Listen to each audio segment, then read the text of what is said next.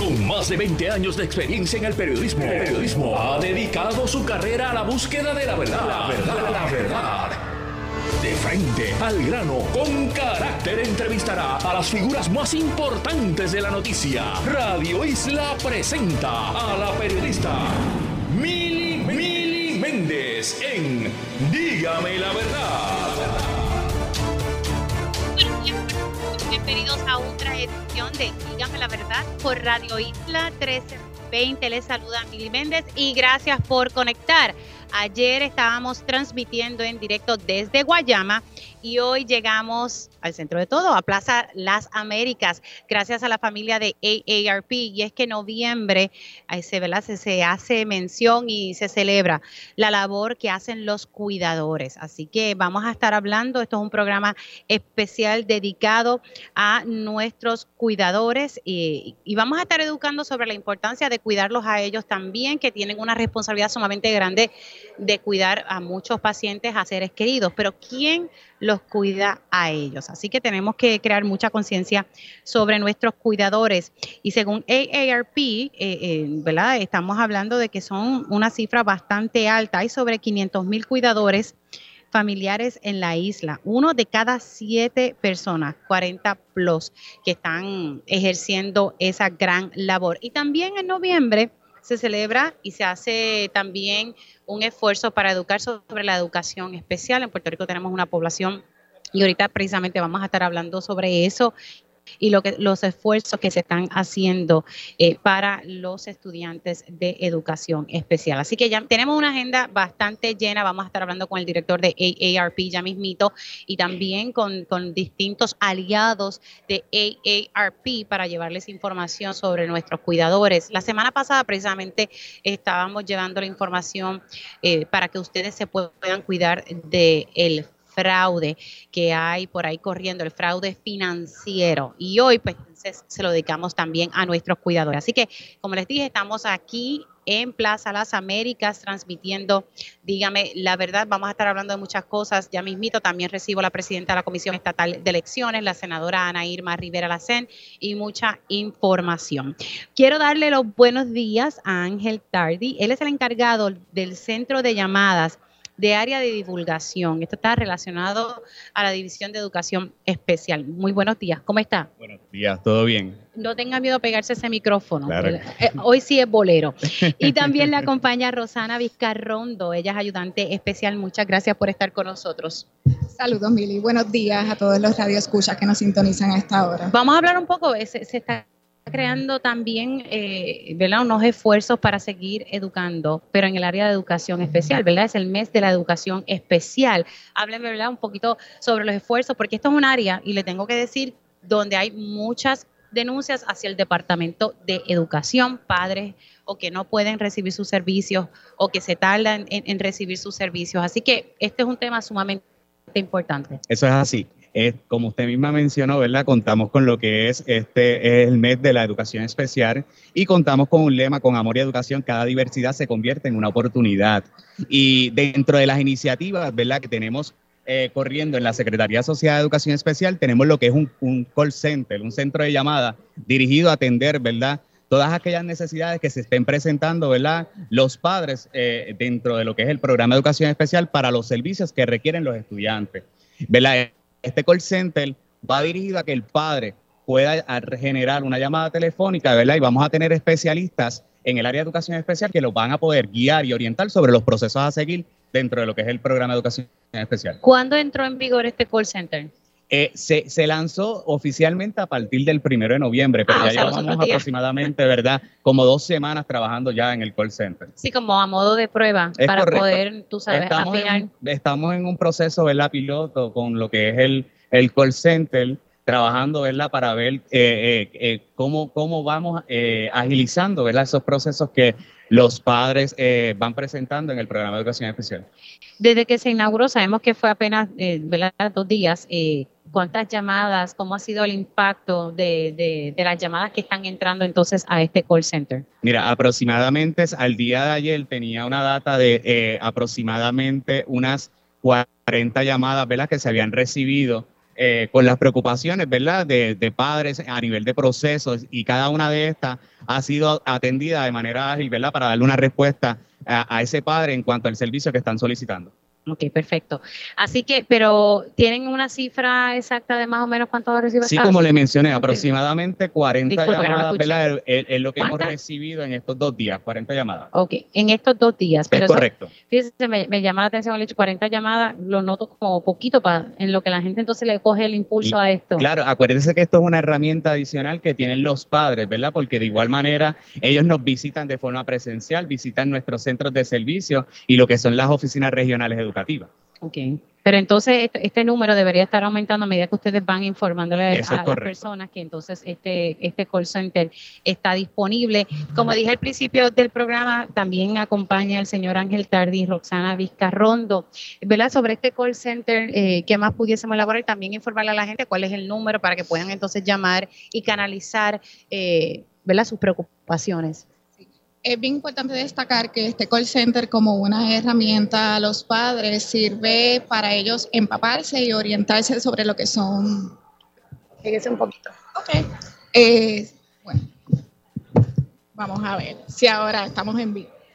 El call center, ¿verdad? Es una herramienta para los padres, para que ellos también puedan empaparse sobre lo que son sus derechos. Los derechos de los padres van dirigidos y destacados a lo que está, los procesos establecidos en la legislación federal. Ellos pueden tener una participación activa de los procesos de su hijo, eh, eh, acceso a los expedientes electrónicos y académicos de los mismos, a dar consentimiento sobre los servicios que van a recibir recomendados en sus programas educativos individualizados, a recibir, ¿verdad?, eh, información sobre los informes de disciplina, ubicaciones, presentar una queja o querella en caso de tener alguna controversia relacionada a los servicios.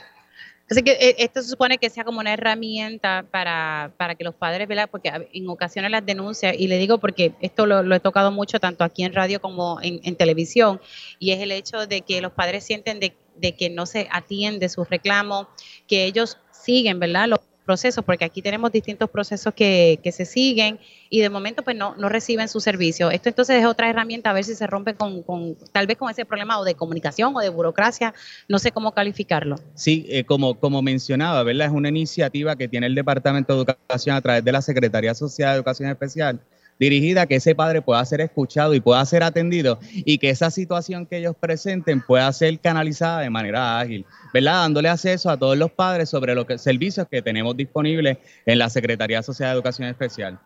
Ahora hablemos de cuántos eh, estudiantes con diversidad funcional tenemos en, bajo la matrícula del Departamento de Educación. Bueno, bajo la matrícula de Educación Especial a nivel general, incluyendo lo que son estudiantes que están ubicados, ¿verdad? Eh, en centros de cuidado, en el hogar. Tenemos una matrícula de 101 mil estudiantes. 101 mil 101 mil estudiantes. Ok, pues esta es la, cifra que tenemos oficial para niños con diversidad funcional, porque también se le dice de, esta manera. Es correcto. Ok, esa es la, cifra. ¿Esto es un aumento o una reducción en lo que hemos visto en años pasados, si ustedes tienen esa cifra? Eh, más o menos, ¿verdad? Estamos en esa misma línea. A nivel educativo, ¿verdad? Que es el, estudiante que tengo ubicado a nivel público, tengo una cifra de 79 mil estudiantes. ¿De años anteriores? No, de este año. De este año. De este año, sí. Pero Esos son los, los, estudiantes públicos a nivel de servicios educativos. Acá tienen los cuidados. Escuelas públicas. Eh, y, y el nivel general, ¿verdad? A nivel general tengo lo que es el 101 mil estudiantes. Importante explicar a la gente, a nivel general también incluye, como me dijo al principio, correcto, lo que son Headstar, centros de cuidado, estudiantes ubicados en el hogar, escuelas privadas, incluyendo, ¿verdad?, lo que es este estudiantes públicos. Pero a nivel de lo que son escuelas públicas eh, eh, es, aproximadamente lo que es 79 mil estudiantes. Ok, pues entonces nos vamos con esta cifra de 79 mil en cuestión de las escuelas públicas es correcto. del país. Ustedes saben que pues está el caso de Rosa, Rosalía Vélez. Exacto, entonces, ¿qué pasa? Los los que están en el comité timón estuvieron denunciando recientemente de que, ¿verdad? que se iban a cerrar una, ¿verdad? de las distintas áreas, eh, especialmente de transportación. ¿Cómo ustedes están trabajando con, este caso? Cuando me dices que se van a cerrar son las estipulaciones. Las estipulaciones. Sí, dentro de lo que son, ¿verdad? Eh, las estipulaciones del caso de Rosalía Vélez eh, son, son estipulaciones, ¿verdad? Que de se igual van a cerrar 11 estipulaciones. 11, sí, 11 estipulaciones, pero de igual forma no, no significa que nosotros dejemos de responder a ella, ¿verdad? Tenemos una responsabilidad porque continuamos trabajando con esas, con esas estipulaciones. No significa que no tengamos una responsabilidad de divulgar, de eh, seguir, continuar trabajando con ellas. Lo que significa es que no se van a llevar un monitoreo continuo de esas estipulaciones. Pero sí, en efecto, tenemos la responsabilidad de continuar divulgando esos servicios. ¿Qué usted piensa de lo que dicen los del Comité Timón? Ellos entienden, ¿verdad?, que esto es echando hacia atrás todos los esfuerzos que se han hecho en este pleito de clase de Rosalía Vélez. Al contrario, yo pienso que es algo positivo, ¿verdad? Eh, para el programa de educación especial y obviamente para los padres y como menciono, o sea, no significa que no vamos a continuar con esa responsabilidad. Continuamos realizando mayor esfuerzo y quizás dedicándole mayor, mayor, mayor tiempo a lo que son los servicios que le debemos proveer a nuestros estudiantes. Perfecto. Vamos a repetirle a, las personas el, el, número de teléfono del call center para que entonces ¿verdad? los padres puedan tener esta herramienta a la mano. Claro que sí, el número de teléfono del call center donde los padres pueden dirigirse es el 773-6207. 773-6207. Así que importante que los padres tengan esta nueva herramienta a la mano. Para, y entonces me dijo al principio que tienen el personal suficiente para atender. Eso es correcto. Tenemos El, el, personal ¿verdad? al momento Estamos hablando de cuatro funcionarios eh, especialistas en el área de educación especial y estaremos evaluando, ¿verdad? En el caso de requerir otro personal adicional, con mucho gusto estaremos añadiendo, ¿verdad? Ese otro personal. ¿De cuánto estamos hablando del personal que tienen? Al momento, cuatro personas. Cuatro personas. Yo creo que más adelante van a tener que aumentar esa cifra porque, aunque ¿verdad? acaban de inaugurar esto el primero de noviembre, hay que darle un espacio en lo que se van atinando los padres, cuando sepan de esto, de que tienen este nuevo call center para canalizar las problemáticas, pues entonces pueden ¿verdad? ir aumentando la cifra. Gracias, gracias por estar aquí. Y ustedes ya saben, estamos celebrando el mes de la educación especial y el Departamento de Educación ha creado un centro de llamadas para que los padres puedan canalizar los casos, las situaciones que tengan, que puedan orientarse sobre lo que necesitan para sus hijos. Y hay una matrícula, según lo que se me está informando, de 79 mil estudiantes con diversidad funcional en las escuelas públicas del país. Si agregamos los cuidos, los Head Start, pues entonces eso aumentaría a 101 mil, ¿verdad? Em, niños con diversidad funcional. Así que le doy gracias a los funcionarios Ángel Tardi y también a Rosana Vizcarrondo por estar aquí con nosotros en Dígame la Verdad. Bueno, señores, seguimos, seguimos aquí con la agenda y tenemos que dialogar con el director de AARP, José Acarón, que está, mira, dividido como, como, en 20, porque estamos celebrando, como les dije al principio, estamos celebrando y creando conciencia sobre los cuidadores. Noviembre es el mes del cuidador y le doy los buenos días a José Acarón, que está en línea telefónica, porque se está dividiendo, como dije, en 20. Saludos, José, ¿cómo estás? Un placer estar aquí contigo nuevamente y gracias siempre por tu apoyo a todas las cosas que tienen que ver de apoyo a los adultos mayores del país. Sin duda alguna, eh, los cuidadores son estas, son, eh, son la espina dorsal, son estas personas que gracias a ellos los pacientes o sus seres queridos reciben el trato digno que merecen, el cuidado digno. Pero en ocasiones nos olvidamos de las atenciones hacia ellos porque se queman, como decimos por ahí, se drenan. No es fácil cuidar a distintos pacientes con, con distintas condiciones, José. Eso es correcto.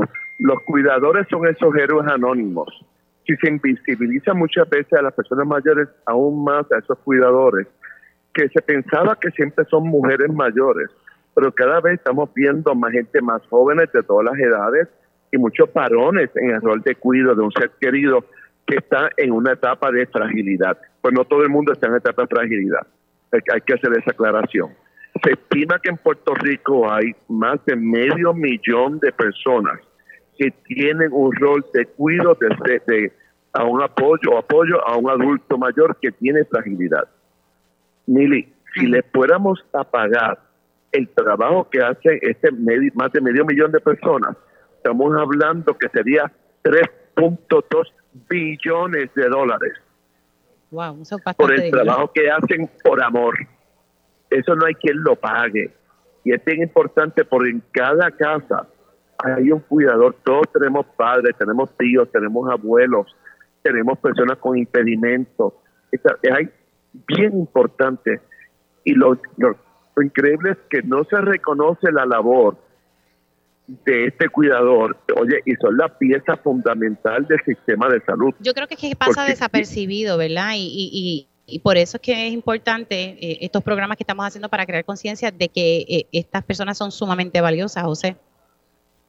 Sí, estamos hablando que es la persona importante del sistema de salud porque es que le lleva a cabo su plan individualizado de salud, la nutrición, los ejercicios, los medicamentos, la transportación, etcétera, a una persona que ya está en estado de fragilidad. Y eso no se reconoce por el sistema de salud. Si habla mucho, se le dice que es problemático y no es reconocido ni por la misma familia, que muchas veces le dejan a solamente a una persona de la familia el rol de cuidar a ese ser querido. Así que es bien importante reconozcamos este, este mes del cuidador familiar y apoyemos los vecinos de estas personas también. Que el sistema de salud tiene que apoyarlo, que los profesionales de la salud tienen que apoyarlo.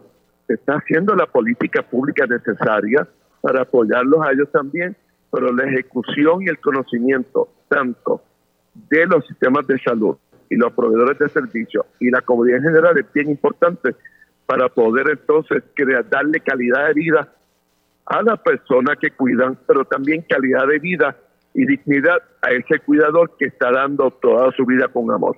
Me estás mencionando, ¿verdad?, distintas eh, dependencias del gobierno que deben dar ese apoyo. Eh, vamos a hablar un poco sobre los retos que, enfrenta el cuidador. Sí, los retos. El reto del cuidador número uno es que no está haciendo muchas veces labores de salubristas, de salud, de enfermera. Mira, el, el cuidador puede ser chofer, coordinador, terapista, enfermero, coordinador que limpia la casa. Eh, son todos los roles. Y muchas veces ese cuidador eh, tiene su propia familia, tiene que buscar los hijos de la escuela, también trabaja. O sea que esa multiplicidad de roles también es bien importante que hay que apoyarla por todo el, todo el mundo. ¿Qué, tiene, qué necesitan los, los retos que tienen? Número uno, capacitación para llevar a cabo el trabajo de forma que no se lastimen ellos y que puedan darle un trato de dignidad a esa persona, ser querido que están apoyando. Igualmente, descanso, respiro, que puedan salir, que se les facilite la coordinación de los servicios. La fragmentación muchas veces de los servicios de salud es una barrera para el acceso y la gente tiene que estar buscando las alternativas, corriendo información. Es bien importante tenerla al, alcance de la mano. Y, para, hablando de información, quiero dar el anuncio que el miércoles primero se relanzó la página de AARP para los cuidadores que se llama soycuidadorpr.org. Soycuidadorpr.org que tiene más de 40 artículos y 23 videos en áreas de finanzas, en áreas de legal, en áreas de cuidado, de los roles, de transportación, de vivienda, todas las áreas que impactan un ser humano que es cuidador de un ser querido. Así que es importante que vayan a buscar información ahí y además ahí está el único registro directorio de servicios hacia personas de adultos mayores que está en esa página por pueblo. Así que es bien importante que busquen información ahí. Vamos a repetir, soy cuidadorpr.com. ORG. Perdón, ORG. Vamos a tener, para tener esto Soy cuidadorpr.org. ORG. ORG. Así es que ahí tienen toda la información necesaria y vamos a seguir añadiendo artículos semanalmente para que sea el sitio donde todo el mundo pueda ir a buscar información de cualquier tema en el cuidado o en el apoyo a un ser querido. Eso es importante. Ahora, sabemos que ERP, además de estos esfuerzos eh, que está realizando, también está en la legislatura tratando de mover política pública. Cuéntame un poquito de los avances que ustedes han hecho para impulsar legislación. Sí, para los cuidadores en específico se aprobó este año la ley 82 del 2023, que es la Carta de Derechos para los Cuidadores toca hasta áreas laborales.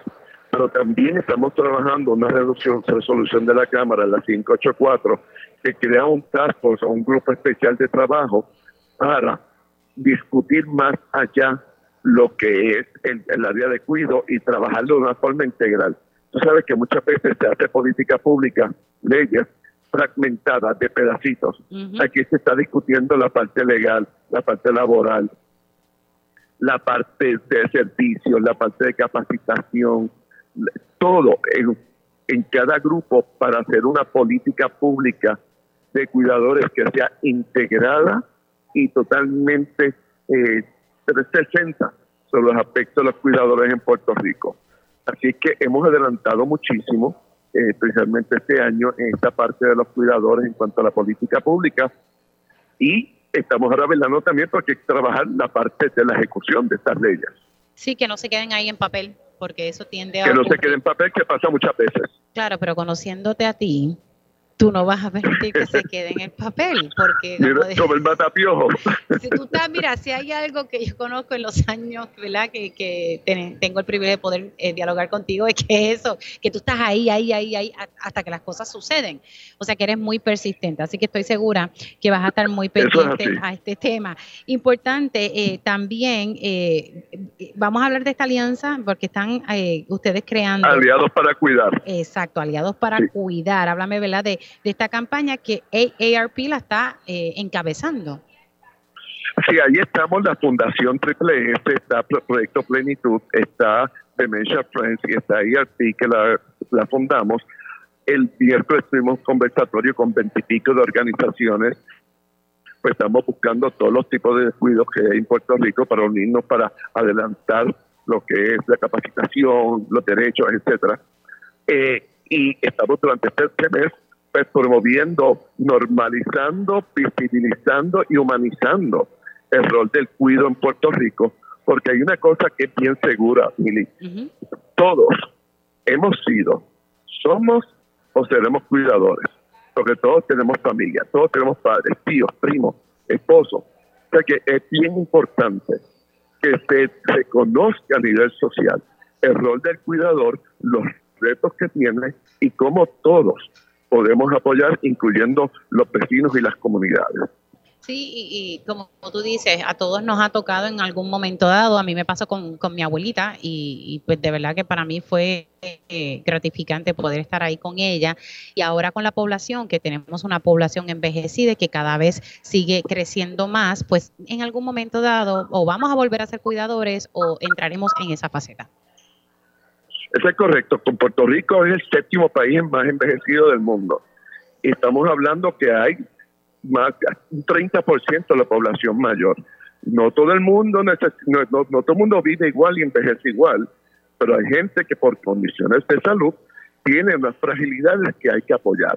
Y esa gente que estamos, y es importante con la migración de los, de los jóvenes hacia Estados Unidos, la gente mayor está, se ha perdido ese, esa red de apoyo. Que es bien importante que creemos entonces estructuras comunitarias y sociales para apoyar a esta gente que está prácticamente sola en su casa. Bueno, pues aquí vamos a continuar eh, educando y creando conciencia sobre el mes del cuidador familiar. A Carón, gracias. Sé que estás con muchos compromisos precisamente de Estoy en, el centro de estoy en el centro de convención de una actividad con sobre mil cuidadores. ¿Ve? Precisamente. Por eso digo que, que, te estás dividiendo ahí como mejor puedes.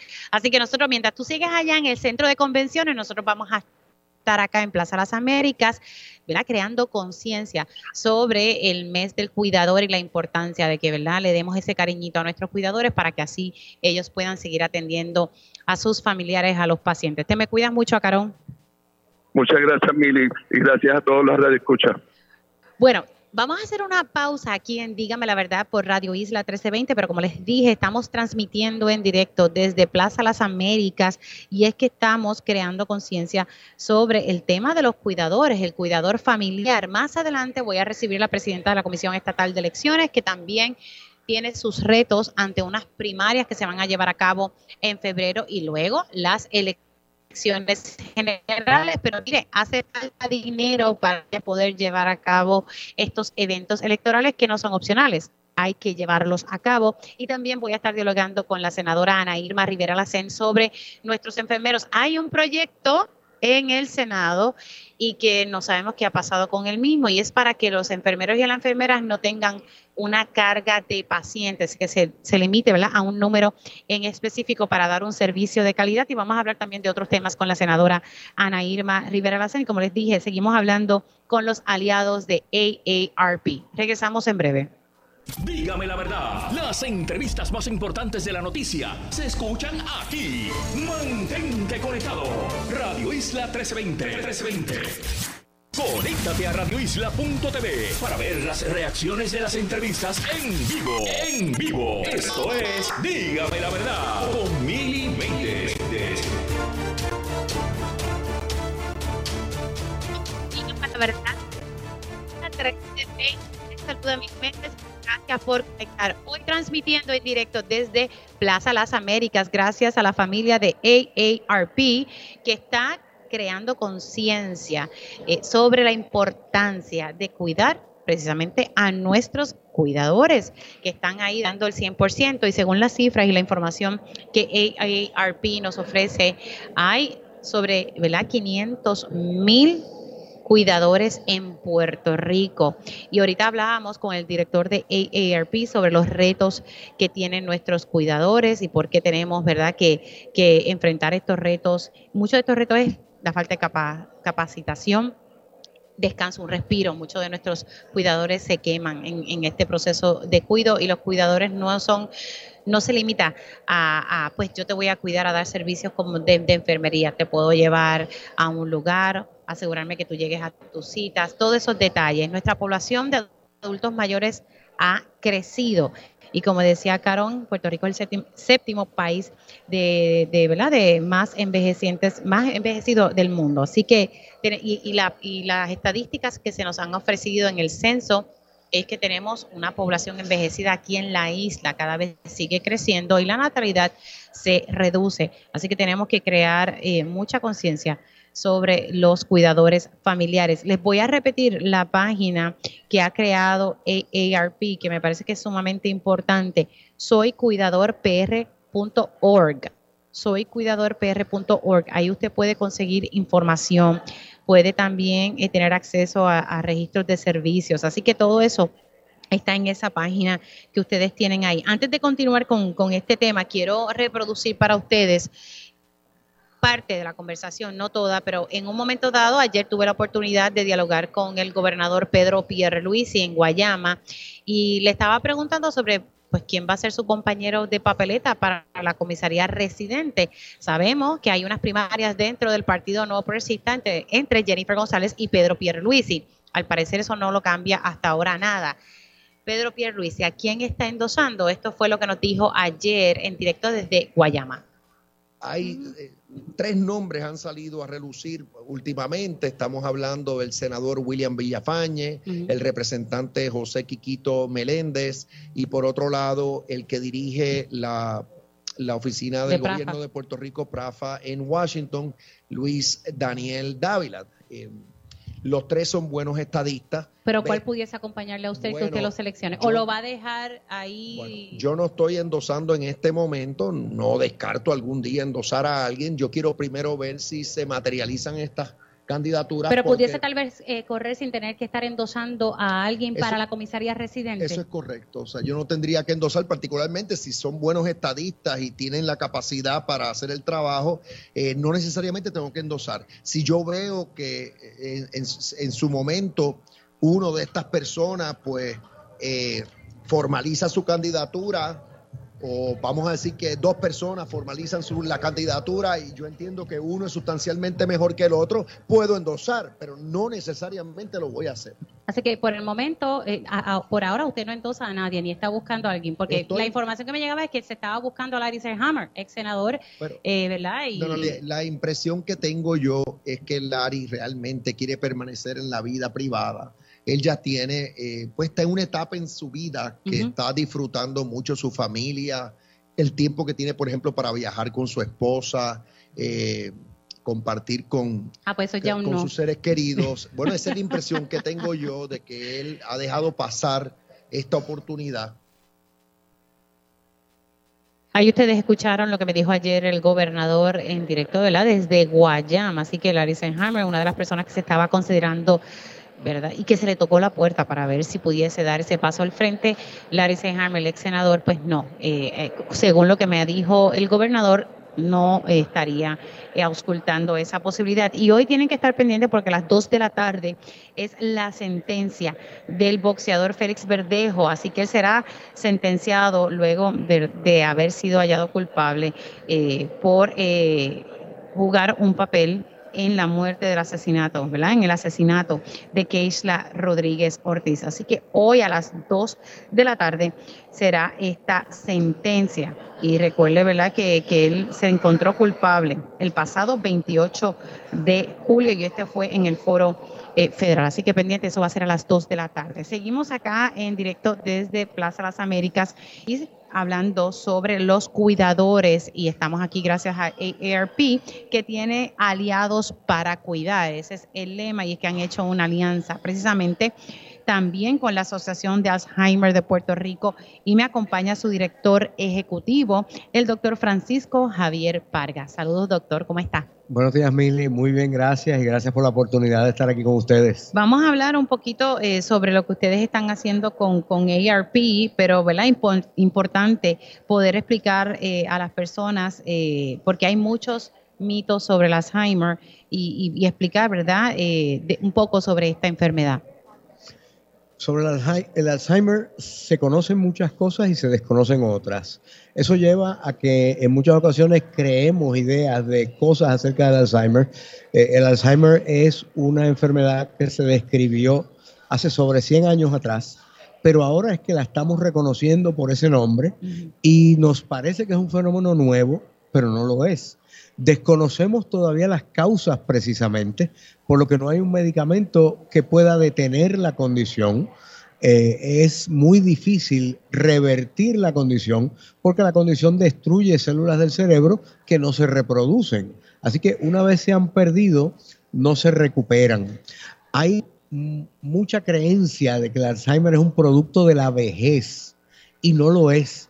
La enfermedad de Alzheimer se empieza a desarrollar probablemente en la década de los 40 años de vida, pero se desarrolla tan lentamente que no la venimos a notar hasta los 60, 70, 80 años de vida. La mayor parte de los diagnósticos de Alzheimer se hacen después de los 80 años de vida, cerca de 60% son mujeres, pero el desarrollo de la condición comenzó 20 o 30 años antes. Así que no es por viejo que nos da Alzheimer, sino que es cuando llegamos a la edad adulta mayor que se nota, se manifiesta la condición.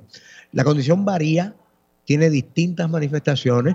Eh, otra de las cosas que ocurre frecuentemente es que familiares y personas cercanas dicen, pero ¿cómo va a ser que se acuerda de su casa cuando chiquito y no se acuerda de lo que hizo esta mañana o se confunde, me está corriendo la máquina? Y hay familiares que se molestan, que pierden el control, a veces que llegan hasta el maltrato, precisamente por lo frustrante que es pedirle a la persona con Alzheimer que haga algo, seguir andando y a los tres minutos, a los diez minutos, encontrarnos que olvidó, pero se acuerda de cosas de años atrás. Y eso es una característica de la condición. Eh, como digo yo muchas veces, no es la persona, es el Alzheimer el que está actuando, es el Alzheimer el que detiene a la persona. Eh, no hay mala intención, no hay intención de, engañar o de mentir. Eh, y esos son algunos, yo diría, de los mitos más comunes que hay relacionados con esta enfermedad.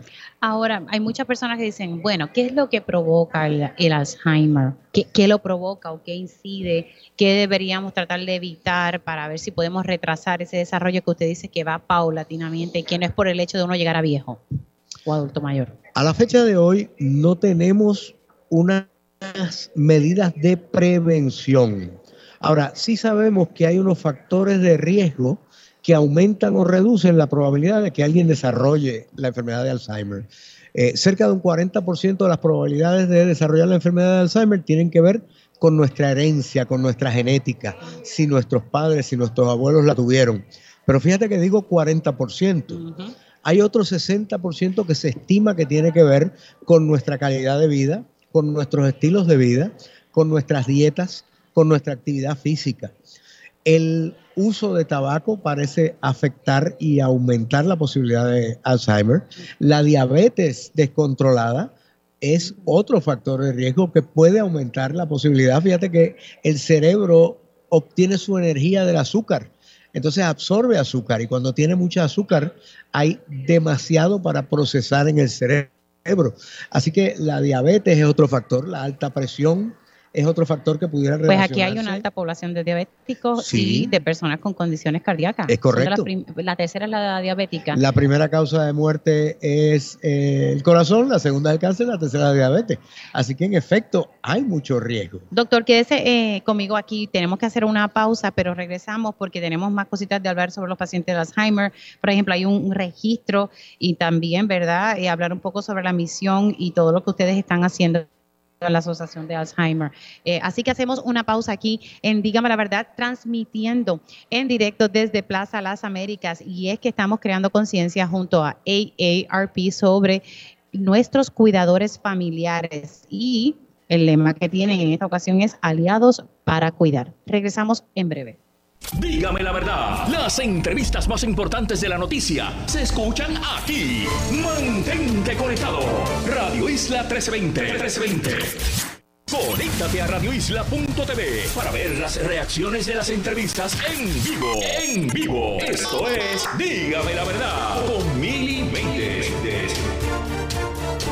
y ya estamos de regreso aquí en Dígame la Verdad por Radio Lista 1320. Les saluda Mili Méndez y estamos transmitiendo en directo desde Plaza Las Américas y estamos creando conciencia porque noviembre es el mes del cuidador familiar y junto a AARP estamos creando esta alianza, este proceso educativo y ellos tienen su lema aliados para cuidar. Precisamente les estaba comentando ahorita que ellos tienen muchos aliados, entre ellos la Asociación de Alzheimer de Puerto Rico y estamos dialogando con el doctor Francisco Javier Parga y él es el director ejecutivo de la Asociación de Alzheimer de Puerto Rico. Nos quedamos en unos temas y ya mismito también se va a unir a la conversación Miguel Ángel Cisamón lo dije bien, Cisamone o Cisamón. Cisamón. Él es el gerente general del albergue eh, para pacientes de cáncer de la Asociación Americana contra el Cáncer. Ya mismo vamos a estar conectando con él sobre esta alianza que tiene AARP con todas estas organizaciones. Y nos quedábamos hablando un poco, ¿verdad?, sobre lo que lo provocaba y, y decía que un 60% está relacionado con la dieta, la actividad física, la calidad de vida y sobre las enfermedades, por ejemplo, la diabetes, condiciones cardíacas que también inciden, ¿verdad?, en, el Alzheimer. Sí. Otro, otros factores de riesgo también bien importantes es, es la estimulación mental. La estimulación mental se puede dar a través del ejercicio, a través de la lectura, a través de sencillamente la conexión social. Se ha encontrado que un factor que incide en el desarrollo de la enfermedad de Alzheimer es la pérdida de los 40 años de vida. Si yo pierdo audición, dejan de llegar estímulos al cerebro. Y fíjense que ahora mismo, si usted presta atención, usted está escuchando un millón de cosas distintas que usted no lo entiende, no, lo, no le está prestando atención, pero su cerebro está registrando cada estímulo. Si yo quitara eso, son cientos de miles, si no millones de estímulos al día que dejan de llegar al cerebro. Así que algo tan, tan pequeño como la pérdida de audición, no total, parcial, sin controlarla, sin buscar eh, ponerse audífonos, sin exámenes apropiados, puede llevar a menor estimulación del cerebro y a un mayor riesgo del desarrollo de la condición. Ahora hablamos, vamos a hablar un poquito sobre ¿verdad? Los, retos particulares eh, por el deterioro cognitivo. Sabemos que los cuidadores de pacientes Alzheimer, como usted me explicaba ahorita, a veces ¿verdad? están drenados, agotados, pierden la paciencia y, y terminan ¿verdad? sin querer o ¿verdad? Hay, distintos casos y, maltratan a, las personas que están cuidando. Hábleme, ¿verdad? Un, poquito sobre esto. Y, si el cuidador no llega al maltrato, puede llegar al agotamiento extremo. quemarse. no somos igual de efectivos en servir al paciente cuando no estamos en la mejor condición física. Eh, antes de ir a los detalles, algo que muchos cuidadores se plantean, aunque sean ellos mismos, es yo tengo que cuidar a esta persona, yo tengo que hacer sacrificios por cuidar a esta persona. Y si bien eso es cierto, si el cuidador se enferma, entonces ¿quién cuida al paciente? Así que el cuidador es el primero que tiene que cuidarse para asegurarse que está ahí para poder servir al paciente, una persona que a lo mejor ama, un familiar cercano. Los cuidadores, sin darse cuenta, dejan la vida en el cuidado.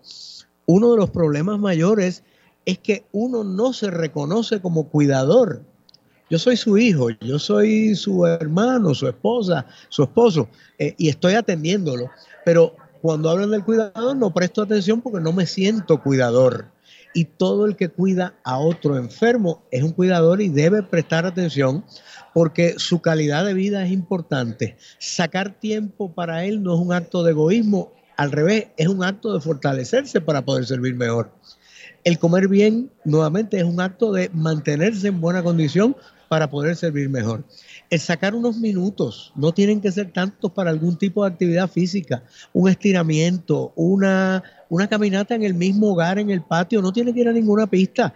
Váyase al patio y camine con calma, medite la oración para las personas que son de creencias espirituales. Todas esas son formas de fortalecerse como cuidador y de asegurarnos que tenemos, que mantenemos la capacidad para poder servir al paciente que es el que más nos necesita. ¿Tenemos un, registro de los pacientes de Alzheimer en Puerto Rico? Sí, el Departamento de Salud ha mantenido un registro de la enfermedad de Alzheimer eh, por muchos años. Se origina en 1998, se actualiza en el 2014, se modifica la ley en el 2018 y se actualizó nuevamente en el 2022 para incluir todo tipo de demencia. El registro depende del reporte de casos eh, hay muchos profesionales, muchos médicos específicamente que no están reportando al registro y eso lleva a que haya un subreporte en el registro. En, en, estudios que se han hecho de acuerdo con la utilización de Medicare, se estima que pudiera haber entre 75 mil y 125 mil personas diagnosticadas hoy con enfermedad de Alzheimer recibiendo algún tipo de servicio pago por Medicare. Esto es en Puerto Rico. Esto es en Puerto Rico. Sí, que ¿verdad? Así que cuando se, mira la utilización, eh, el, uso que se hace de los servicios, el doctor Carrión Baral del Recinto de Ciencias Médicas hizo un estudio acerca de esto y encontró que entre 75 mil y 125 mil personas distintas eran cubiertas por Medicare para recibir servicios relacionados con el Alzheimer. Así que eh, tenemos un, número alto de personas. Eh, ahorita el señor Acarón decía que tenemos 500 mil cuidadores. Eh, yo diría que para Alzheimer nada más probablemente tenemos unos 300 mil cuidadores. Si a eso le sumamos pacientes de cáncer, pacientes de enfermedad coronaria, personas incapacitadas, eh, personas encamadas por edad sencillamente, eh, muy probablemente tenemos más de 500 mil cuidadores aquí en Puerto Rico. Vuelvo y digo, muchos de ellos que no se reconocen como cuidador. Claro, porque eh, se ven, pues, todo un familiar, este es mi deber, pero sí estás haciendo esa función de cuidador. Y, eso es parte de, de este proceso de cuidar. ¿Dónde las personas se comunican para obtener más información de toda la labor que hace la Asociación de Alzheimer de Puerto Rico, doctor? En cuanto a la Asociación de Alzheimer, nos pueden llamar al 787 727 4151 o al 787 268-6818. También pueden comunicarse con nosotros a través del correo electrónico Asociación Alzheimer PR. Todo corrido. Asociación Alzheimer PR arroba gmail.com. Ahí entonces pueden obtener información y si usted está aquí en Plaza Las Américas, se da una vueltecita porque entonces ustedes están aquí en un booth ofreciendo información también junto a AARP. Doctor, gracias. A usted, muchísimas gracias por la invitación. Mucho y un Igualmente. Y lindo fin de semana. Gracias igual y pues del doctor Francisco Javier Parga paso con Miguel Ángel Cisamón, gerente general del albergue para pacientes de cáncer de la Asociación Americana contra el Cáncer y con él vamos a estar hablando sobre los retos que enfrentan los cuidadores de seres queridos con cáncer. Saludos, ¿cómo está? Muy bien, gracias por invitarme. No, gracias a usted por llegar aquí. Y vamos a hablar precisamente, arranquemos con, con esos retos de los cuidadores que, que están eh, velando y, cuidando precisamente a, los pacientes con cáncer. Pues mira, eh, yo no quisiera eh, llover sobre mojado porque la mayoría de, de, las, de los retos Son iguales a lo que...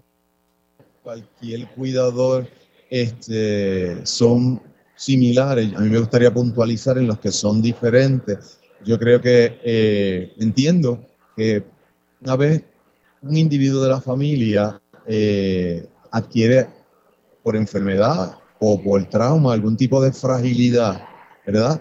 Eh, vuelve a, necesitar los cuidados que se necesitaban en ocasiones hasta cuando éramos infantes. Así que hay veces que olvidamos que las mamás de los infantes también son cuidadoras.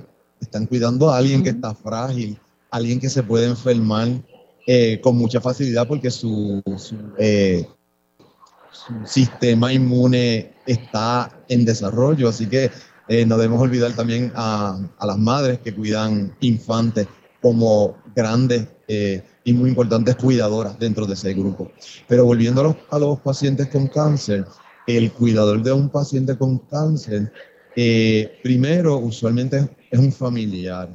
Eh, en raras veces, pues es como que un, un amigo, que dentro de este cuidado hay una toma de decisiones que solamente las puede hacer un familiar next to kin o familiar. Tengo que hacer una pausa, pero vamos a quedarnos aquí y vamos a continuar dialogando, ¿verdad? Sobre toda la misión que ustedes están haciendo, especialmente para los cuidadores y como usted me dice, que los retos son similares, pero hay algunas cosas, ¿verdad?, que se destacan eh, cuando lo comparamos tal vez con los pacientes de Alzheimer. Hacemos una pausa aquí en Dígame la Verdad por Radio Isla 1320, pero seguimos aquí transmitiendo en directo desde Plaza Las Américas y estamos junto a AARP y todos sus aliados y creando conciencia sobre los cuidadores y por qué hay que precisamente cuidarlos. Así que hacemos una pausa y regresamos en breve. Dígame la verdad, las entrevistas más importantes de la noticia se escuchan aquí. Mantente conectado. Radio Isla 1320. 1320. Conéctate a radioisla.tv para ver las reacciones de las entrevistas en vivo. En vivo. Esto es Dígame la verdad con Mili Méndez. Aquí en Dígame la verdad por Radio Isla 1320, pero en directo desde Plaza Las Américas y estamos unidos a AARP en esta alianza para cuidar precisamente a nuestros cuidadores en noviembre es el mes del cuidador familiar y AARP ha creado esta alianza con muchas organizaciones eh, que están relacionadas con distintas condiciones en el país. Ahorita hablábamos con el director ejecutivo de la Asociación de Alzheimer de Puerto Rico y pues ahora me acompaña y seguimos dialogando con Miguel Ángel Cisamón, gerente general del albergue para pacientes de cáncer de la Asociación Americana contra el Cáncer. Ahorita hablábamos sobre los retos que son, son, son similares a los pacientes de Alzheimer, pero con, ¿verdad? con unas diferencias. Pero vamos a hablar, ¿verdad? También sobre, vamos a compartir algunas historias y de las realidades que están viviendo día a día los cuidadores de familiares.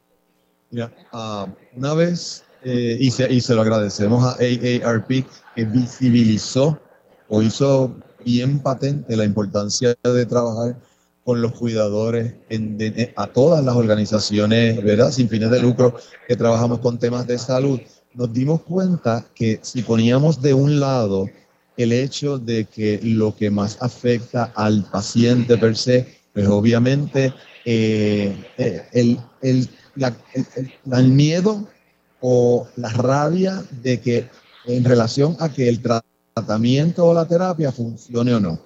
Si ponemos eso de un lado, empiezan a aparecer otras cosas que hacen, eh, que tienen eh, un impacto bien fuerte en ese cuidador. Ese cuidador tiene que bregar con esa rabia y con ese miedo que es normal.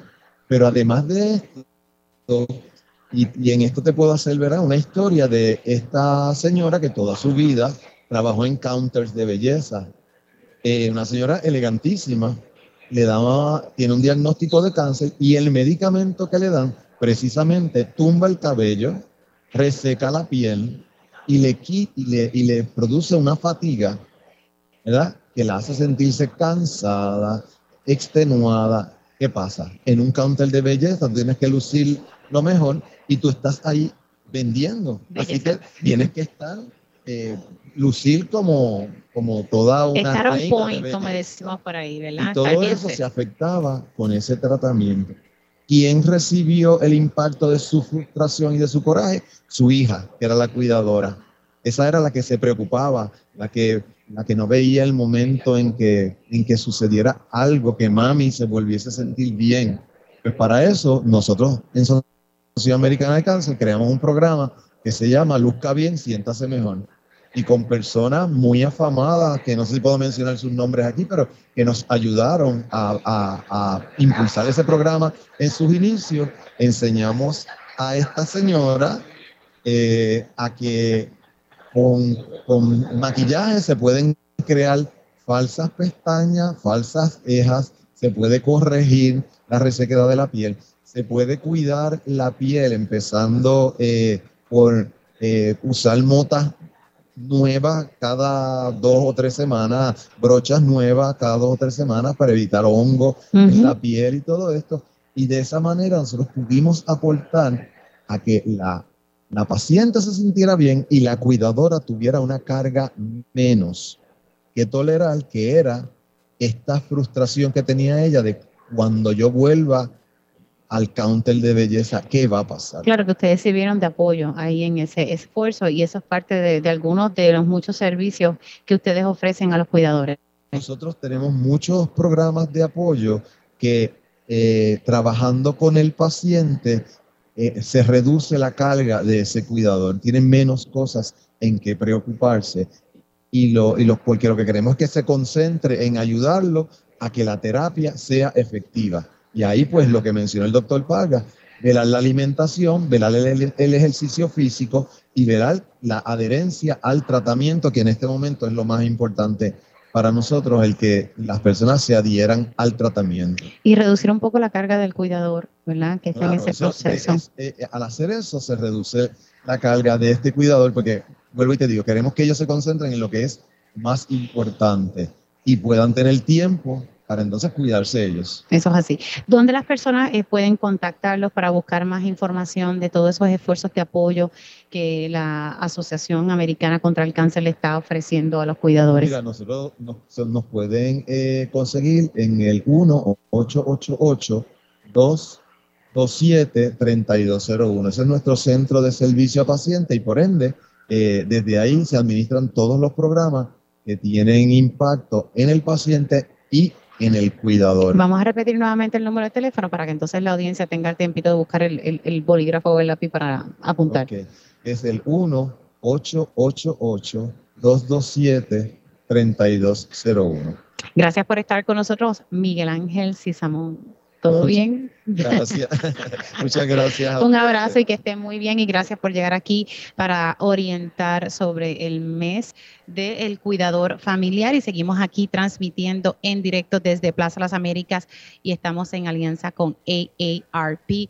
Pues hablando de este tema más adelante vamos a continuar hablando sobre el mismo, así que usted se quede aquí conectado. Ahora vamos a hablar del tema electoral y vamos a darle la bienvenida a la presidenta de la Comisión Estatal de Elecciones, Jessica Padilla Rivera. Saludos, ¿cómo estamos? Saludos, mire, buenos días, muy bien, gracias a Dios. Bueno, vamos a hablar también del, registro electrónico electoral, eh, porque me parece que es importante, eh, ustedes acaban de lanzar el mismo y es para facilitar eh, la todas las gestiones electorales que tienen que hacer eh, las personas que están registradas para, para votar. Hablemos un poquito sobre esto y después hablamos ¿verdad? sobre los retos que hay para entonces las primarias y las elecciones generales.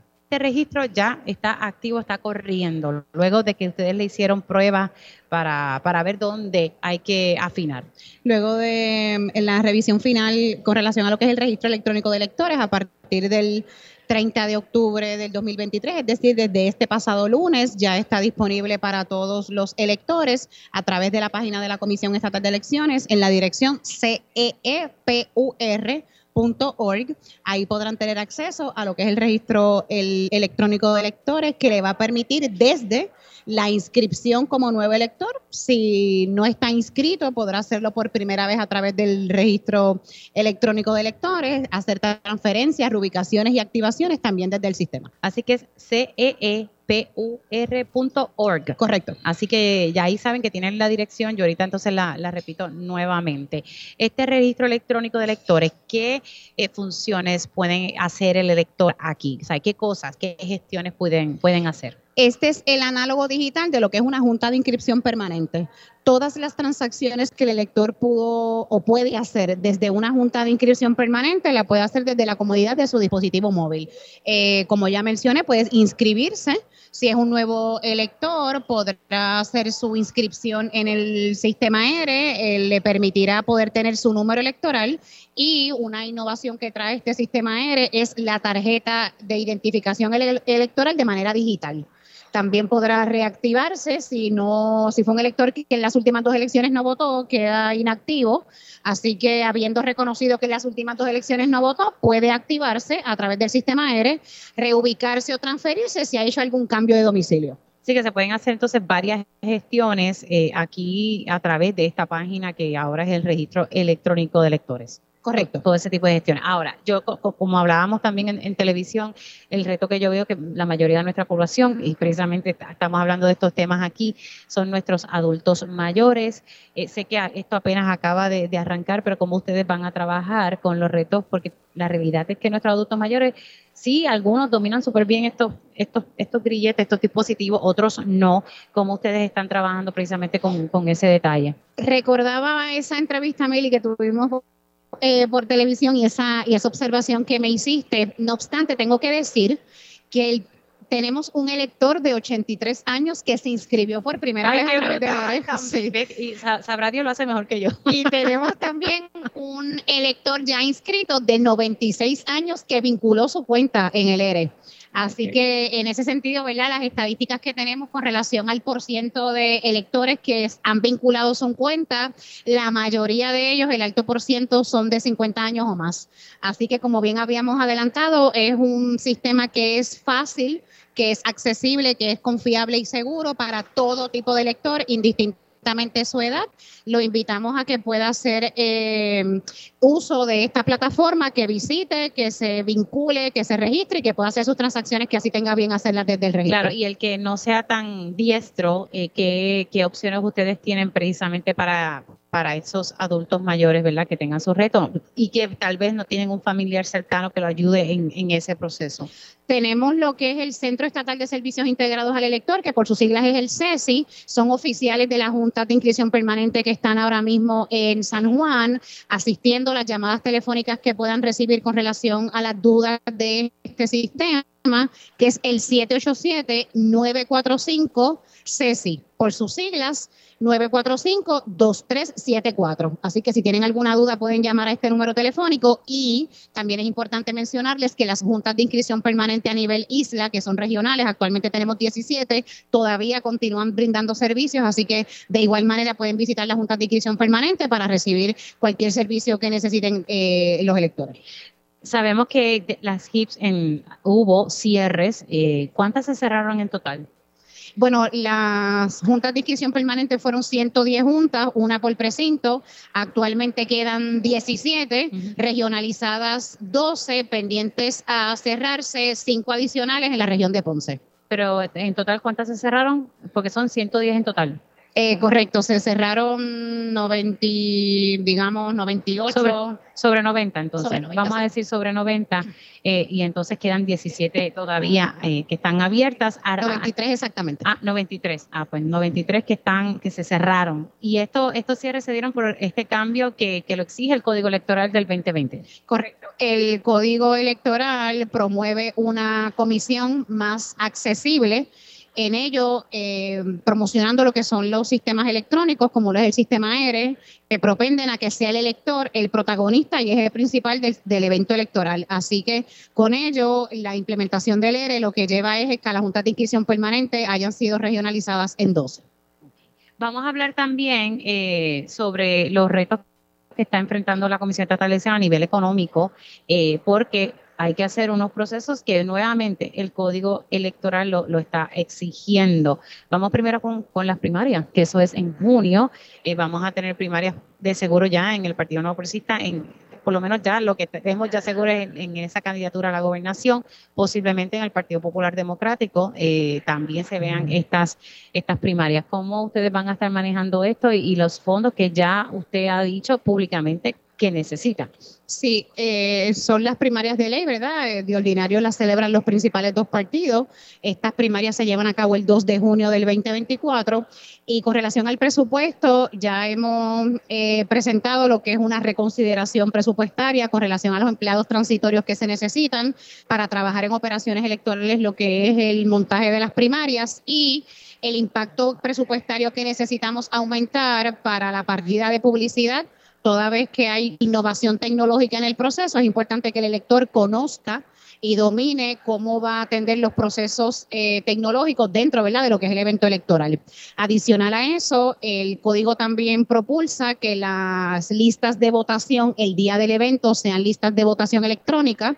Así que eh, tenemos que inyectar una nueva partida presupuestaria para la adquisición de la tableta que va a, a contener el registro o la lista de votación electrónica y este pasado año se movió lo que es la tecnología de la transmisión de las máquinas de escrutinio de una te- tecnología 3G a una 4G y la adquisición de esos modems también lo tenemos que hacer para poder utilizar las máquinas de escrutinio en este próximo evento primarista. Así que Esas dos partidas las necesitamos para poder cubrir el presupuesto de estas compras.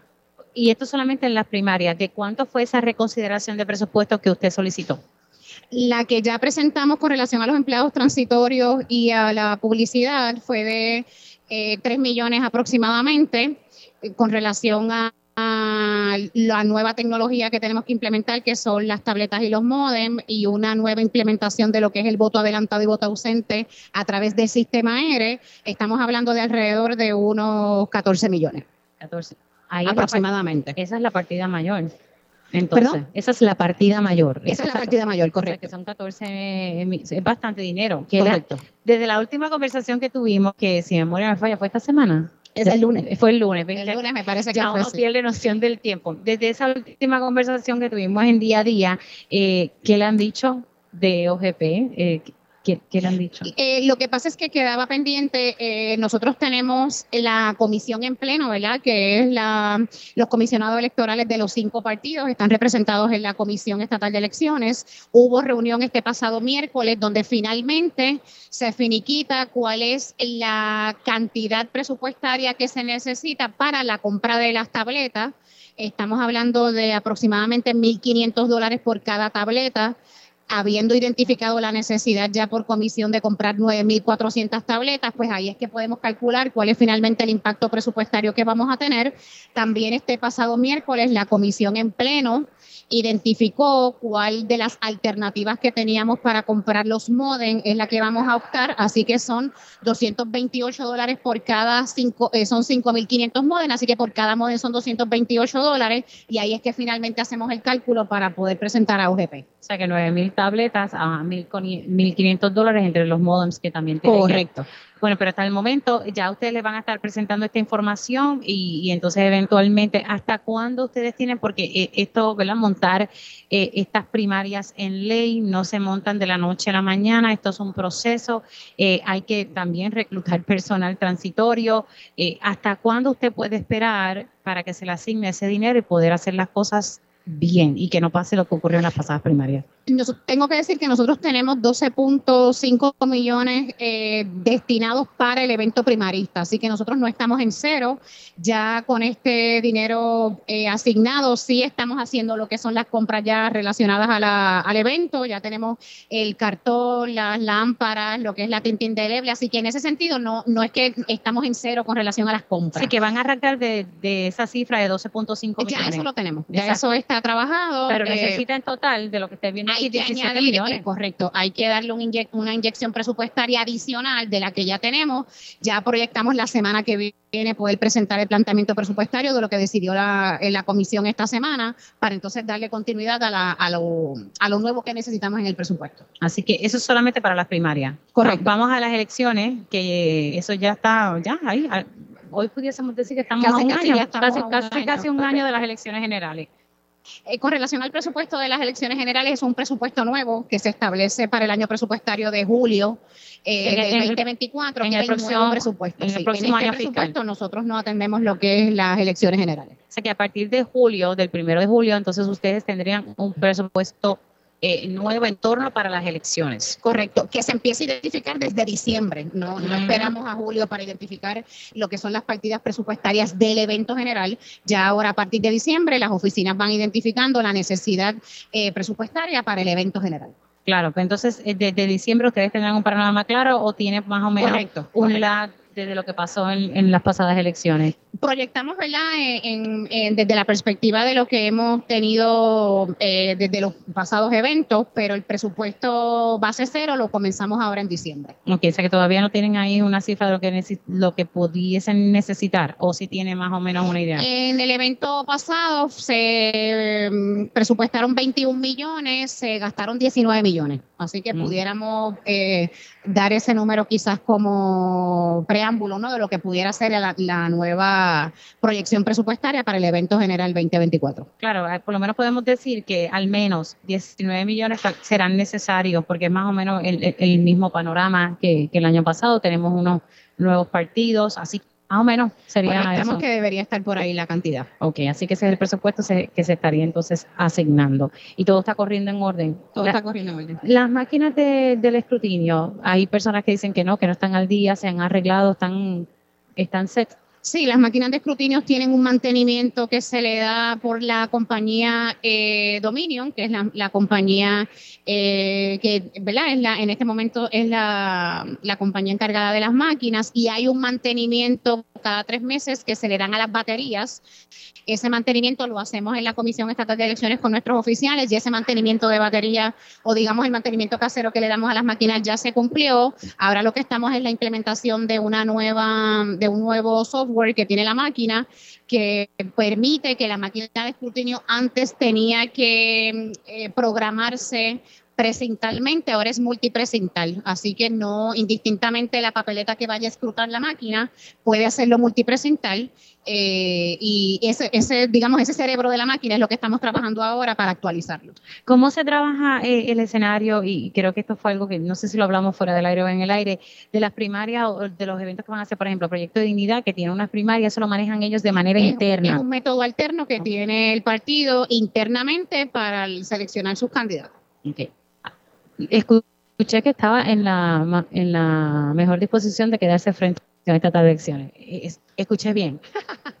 Estamos en la disposición de continuar trabajando como hasta ahora lo hemos hecho para llevar a cabo lo que promueve el Código Electoral, ¿verdad? Que es un, el evento eh, de las elecciones. ¿El, el gobernador tendría que hacer entonces oficialmente ese nombramiento para que entonces pase por la evaluación o, o cómo? ¿Cómo correspondería, verdad? Es un asunto que de la prerrogativa de- del gobernador. Nosotros estamos ahí fungiendo los deberes y responsabilidades que establece el cargo de presidenta alterna, que fue a lo que fuimos nombrados y confirmados. ¿Cómo lo vaya a atender el gobernador o cómo finalmente quede el caso? Pues no. Claro, pero en no lo que eso pase, en lo que eso pasa, entonces usted sigue sus funciones normales. Continuamos trabajando. Ok, Correcto. perfecto. Gracias por estar aquí con nosotros. Bueno, un placer. Se me cuida mucho y Igual, ustedes igual. escucharon a la presidenta de la Comisión Estatal de Elecciones, Jessica Padilla Rivera. Importante eh, que si usted todavía no ha hecho ese cambio en el registro electrónico de electores, la dirección es ceepur.org y ya pues hay personas que ya se han, ¿cuántos en total se han registrado? Eh, no sé si tiene esa cifra antes de, de irme, porque eso comenzó, ¿cuánto fue? numerito vinculado a las 10 de la mañana de hoy.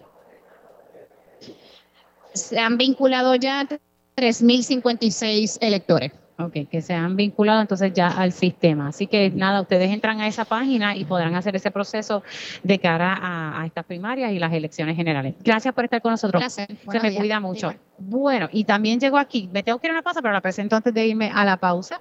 Y tengo a la senadora Ana Irma Rivera Lacen. ¿Cómo está? Muy bien, gracias. Gracias, gracias Pégate el micrófono, ya, tú- ya tú eres ya de aquí de la casa. Bueno, tengo que hacer una pausa. Estamos transmitiendo en directo desde Plaza Las Américas en unión con AARP que se está creando conciencia.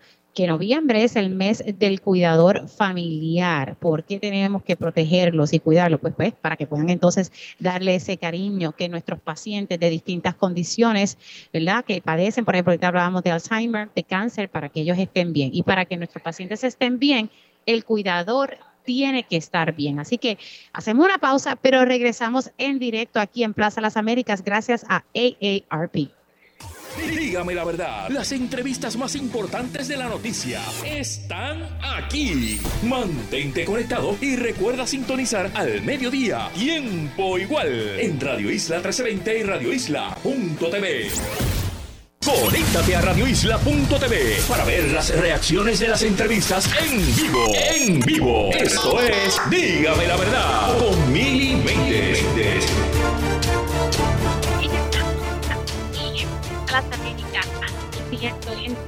dígame la verdad, AARP, que está creando conciencia sobre el mes de los cuidadores familiares y ellos han creado aliados para cuidar. Recordando que hay sobre 500 mil cuidadores familiares en Puerto Rico. Muchos de ellos no saben que están haciendo la gestión de un cuidador, ¿entienden? ¿Verdad? Pues yo soy el esposo o yo soy la esposa, el hijo, y pues es mi deber. Y la realidad es que sí, que es una responsabilidad que todos tenemos, pero ya tienen un rol como cuidador. Importante que sepan que AARP tiene una página donde tienen información valiosa eh, que usted podría tener acceso, solamente tiene que entrar a soycuidadorpr.org soycuidadorpr.org. Ahí hay un registro de servicio, hay información educativa y, pues conozca sus derechos porque hay una ley, la ley 82 del 2023, que es la Carta de Derechos del Cuidador. Ahorita estábamos hablando con José Acarón sobre todos los retos que enfrentan nuestros cuidadores. Hablamos ahorita también con el director ejecutivo de la Asociación de Alzheimer y también de la Asociación Americana del Cáncer. Estuvimos también dialogando con la presidenta de la Comisión Estatal de Elecciones y los retos eh, a nivel de presupuesto que enfrenta la Comisión Estatal de Elecciones. Le doy la bienvenida en este momento a la senadora Ana Irma Rivera Lacén, que tengo muchos temas, no sé cómo vamos a hacer, pero eh, tengo varios temas, pero comenzamos con uno que, que me parece que es importante y es cómo atendemos a los enfermeros y a las enfermeras que están gastados, que están agotados, porque atienden una cantidad grande de pacientes y ha sido un reto en los hospitales también el centro médico, poder conseguir enfermeros. Muchos eh, se han ido a la empresa privada, otros se han ido a Estados Unidos porque tienen mejor oferta de trabajo y mejores condiciones de trabajo. ¿Cómo podemos mantener a estos enfermeros y enfermeras aquí en nuestra isla para que hagan la gran labor que, que realizan y que durante la pandemia lo vimos, ¿verdad? Y pues hay unos proyectos yo pensaba que era uno, pero hay unos proyectos que buscan atender la situación de nuestros enfermeros y enfermeras. Así que Ana Irma Rivera Lacen, gracias por estar aquí. Gracias, como siempre, Emily, por la oportunidad de explicar también toda esta situación de la legislación que está pendiente.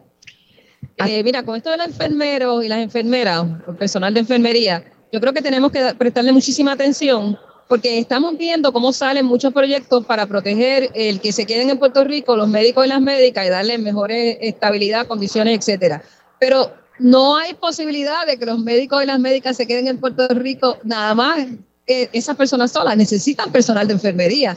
Las condiciones de trabajo de, de las personas en la enfermería están en una situación muy grave. Eh, sus condiciones son precarias, no solamente en salario, sino también eh, en la cantidad de pacientes que tienen cada, eh, cada persona a su cargo. Hay tres proyectos, como tú dijiste. El proyecto primero que se presenta, todos son proyectos que se hacen por petición, básicamente, es el 1035, es el que, precisamente por ser el primero que se presenta, quizás el que más ha, ha tenido eh, más promoción. Pero ciertamente se presentó también el proyecto 1239, ese es un proyecto que presenta el Colegio de Enfermeros y Enfermeras, de, personas en la enfermería, y está el proyecto del Senado 1266. Así que tenemos tres proyectos. Y yo te diría que los tres van encaminados eh, eh, con el fin de buscar la manera de mejorar las condiciones de, trabajo de la enfermería en, en, Puerto Rico y ver cómo esa cuestión de tener un montón de pacientes por enfermero o enfermera se puede trabajar, garantizarle mejores condiciones de trabajo en ese sentido, pero también eh, mejorar todo lo que tiene que ver con el salario o sea, las condiciones en general de la enfermería. Me parece a mí, yo estaba conversando con el presidente de la Comisión de Salud en el Senado, Rubén el Soto. sí. Y eh, conversando con él, pues obviamente yo me puse también a la disposición porque yo defiendo el derecho a la salud. El derecho a acceso a la salud es una cosa compleja, no es meramente que tú tengas derecho a la salud, es cómo tú accedes a ese derecho. Y ahí están los componentes, pues obviamente de, doctores, doctoras, pero también el componente de todo el personal que trabaja en los hospitales y en este caso también los enfermeros y las enfermeras. Así es que desde ese punto de vista, como persona que se preocupa por el derecho humano a la salud y el acceso a la salud, pues también tengo un compromiso de mirar estos proyectos. Eh, igual me he reunido con, yo creo, con ca- casi todas las personas que han impulsado estos proyectos desde ese punto de vista y estamos viendo la posibilidad de guardando el fin original primario que tienen los tres proyectos, buscar una manera de quizás hacer un proyecto sustitutivo que tenga la posibilidad de que pueda avanzar para su aprobación en el Senado.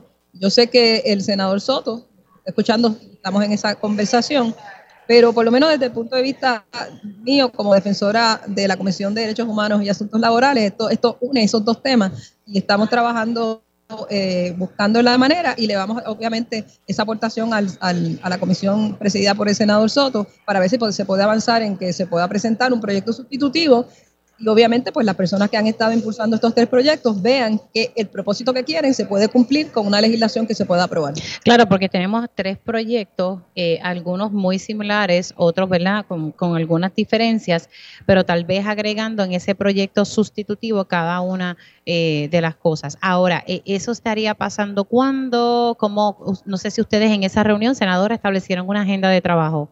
Bueno, esa parte quizá la, podría contestar más el senador Soto que yo porque es su comisión, pero por lo menos de mi parte, eh, eso hemos estado en constante comunicación. De hecho, eh, antes que se acabe la próxima semana va- vamos a estar también en esa comunicación. Pero lo cierto es que para aprobar medidas en la legislatura, eh, está, el último día es el 9. O sea que eh, probar, aprobar esa legislación en esta, que nos queda de sesión, tendría que el senador tener listo un informe, que es un informe que le va a tomar tiempo, sin duda. Y, eh, pero yo creo que el compromiso que hay es que definitivamente por lo menos se haga el esfuerzo para que cuando comience la próxima sesión rápidamente este proyecto se pueda ver y se pueda discutir con la seriedad que tiene.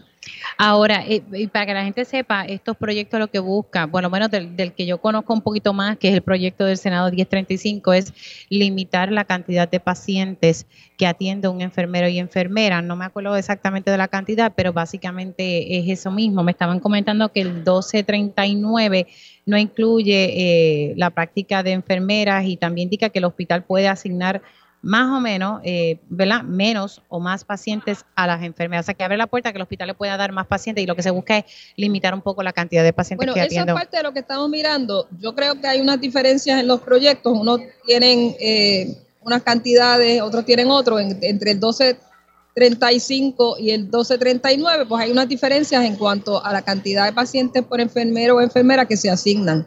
Y ahí por ahí puede estar precisamente una de las diferencias. Pero yo creo que básicamente van en la misma dirección, que es limitar la cantidad de pacientes, no como ahora, que es totalmente eh, a, dis- a discreción total de los hospitales y que causa esta situación tan espantosa que están viviendo las personas en, en enfermería. Yo por experiencia puedo decir que, que en un momento dado nosotros tuvimos una situación familiar y, y en el hospital donde estaba eh, el paciente había un enfermero, literalmente, un enfermero atendiendo un piso completo. Y a la verdad que eso no es bueno para eh, el enfermero ni la enfermera y tampoco no es bueno para el paciente que tiene que esperar entonces a que llegue un enfermero y enfermera drenado a darle un servicio. Exacto. O sea, lo que yo veo en los dos proyectos es que van desglosando eh, por unidades eh, la cantidad de enfermeros y enfermeras asignadas eh, por cada personal de enfermería profesional en, en relación a, a- a los pacientes y las pacientes. Y hay una diferencia, ¿sí? En uno se asigna una cantidad y en otras otra, en otras son la misma. Ujú. O sea, por eso hay que ir uno por uno de cada uno de los incisos de los proyectos y ver ahí la diferencia. Y ver si esa diferencia se puede lograr en un lenguaje común o cuál de los dos lenguajes nos parecería que por la intención legislativa debería ser el que prevalezca. Y eso requiere mirarlo con mucho cuidado. Eh, yo sé, eh, que las personas piensan que siempre que su proyecto es el mejor. Y, yo pienso siempre que lo parto desde la premisa de que es la buena fe y obviamente la intención de mejorar las condiciones de trabajo, sobre todo las personas que están en la enfermería. Y créanme que yo estoy bien comprometida con eso. Pero desde ese punto de vista, si tenemos tres proyectos, tenemos que buscar cuál es el lenguaje que va a hacer posible mantener esa, ese propósito, mejorar las condiciones de trabajo en la enfermería, pero también hacer un proyecto que cumpla con todos los requisitos para poderlo presentar. Vamos, tengo que hacer una pausa, pero en la próxima, eh, rapidito, tengo que hablar eh, sobre el programa R3 y sé que usted va a estar haciendo los esfuerzos para ver cómo se fiscaliza este programa. No podemos seguir viendo a nuestros adultos mayores que les destrozan su casa y después dicen, ¿sabes qué? No cualificas para el programa R3. Eso no puede ser así. Y también vamos a estar hablando eh, con otro aliado de AARP. Estamos hablando de la Fundación Triple S hablando precisamente sobre las gestiones que están realizando para proteger y cuidar a nuestros cuidadores. Seguimos transmitiendo en directo desde Plaza Las Américas gracias a AARP, creando conciencia sobre los cuidadores familiares. Regresamos en breve. Dígame la verdad, las entrevistas más importantes de la noticia están aquí. Mantente conectado y recuerda sintonizar al mediodía, tiempo igual, en Radio Isla 1320 y Radio Isla.tv. Conéctate a radioisla.tv para ver las reacciones de las entrevistas en vivo. En vivo. Esto es Dígame la verdad con Mili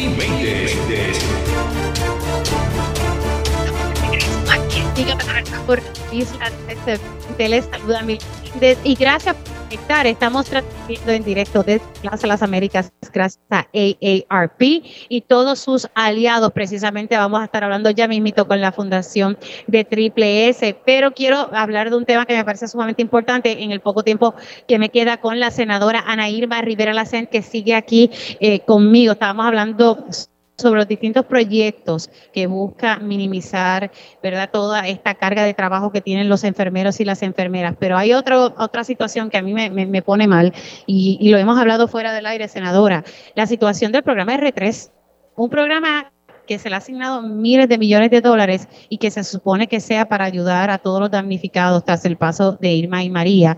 Y lo que hemos visto son más dolores de cabeza. Sí hay historias de éxito, porque no vamos a decir lo que, ¿verdad? No vamos a ser injustos, pero hay historias de horror. Y son historias que incluso el equipo de Rayos X allá en Telemundo ha reseñado y, yo he podido compartir con ellos de historia senadora de personas adultas mayores que le dicen, ay, mira, tú cualificas para una reconstrucción, no, no, no reparación, no repare. Le tumban la casa, literalmente, se la destrozan y después le dicen, no, tú no cualificas para la reconstrucción, pero ¿cómo va a ser eso? O sea, ¿quién le mete caña? ¿Quién fiscaliza ese programa? Porque sabemos que vivienda tiene los fondos, pero vivienda subcontrata. ¿Qué va a estar haciendo el Senado? Porque sé que usted va a estar haciendo unas gestiones. Bueno, precisamente de mi parte, voy a continuar, como tú sabes que yo estaba haciendo unas vistas públicas encaminadas al derecho a la vivienda, derecho a la vivienda asequible y otros temas relacionados con la vivienda en Puerto Rico. Y ese en particular salió eh, indirectamente cuando estábamos trabajando por el tema del Departamento de la Vivienda y, y los inventarios de vivienda, etcétera, que nos dijeron en la vista. Pero toda esta otra situación de la falta de seguimiento adecuado a toda esa contratación intermedia que se hace en los casos de, de R3, me parece que merece una vista sola y estamos precisamente buscándole la fecha para hacerla sobre ese tema nada más. Y con eso completaríamos el informe sobre el tema de vivienda en Puerto Rico, vivienda asequible. Eh, a mí me parece que cuando vemos esta, esta todos estos reportajes que salieron, que a raíz de esos reportajes también hemos visto cómo le están dando seguimiento a algunos de los casos de reportajes, buscando soluciones. Pero el problema es que ese es el problema, porque no es porque tú hagas una denuncia que entonces va y se busca la solución de un caso en particular, porque eso lo que muestra es que sistémicamente no funciona y la, las soluciones deben ser sistémicas, deben ser que todo el mundo pueda tener una solución y no porque pueda lograr que se haga una investigación sobre su caso, entonces se busca una situación, una solución individual necesitamos que el sistema funcione, que es donde está el problema. Y yo creo que el problema es que ese es una, unos componentes que han hecho un embudo de contrataciones, algunas ocasiones contrataciones que habría que ver cómo es que se llega a que esas sean la, la, las organizaciones o las corporaciones que hacen eh, los trabajos, porque lo que hemos visto es que se desaparecen, algunas uh -huh. se desaparecen. Literalmente. Y, y, están las quejas. Entonces, ¿quién supervisa eso?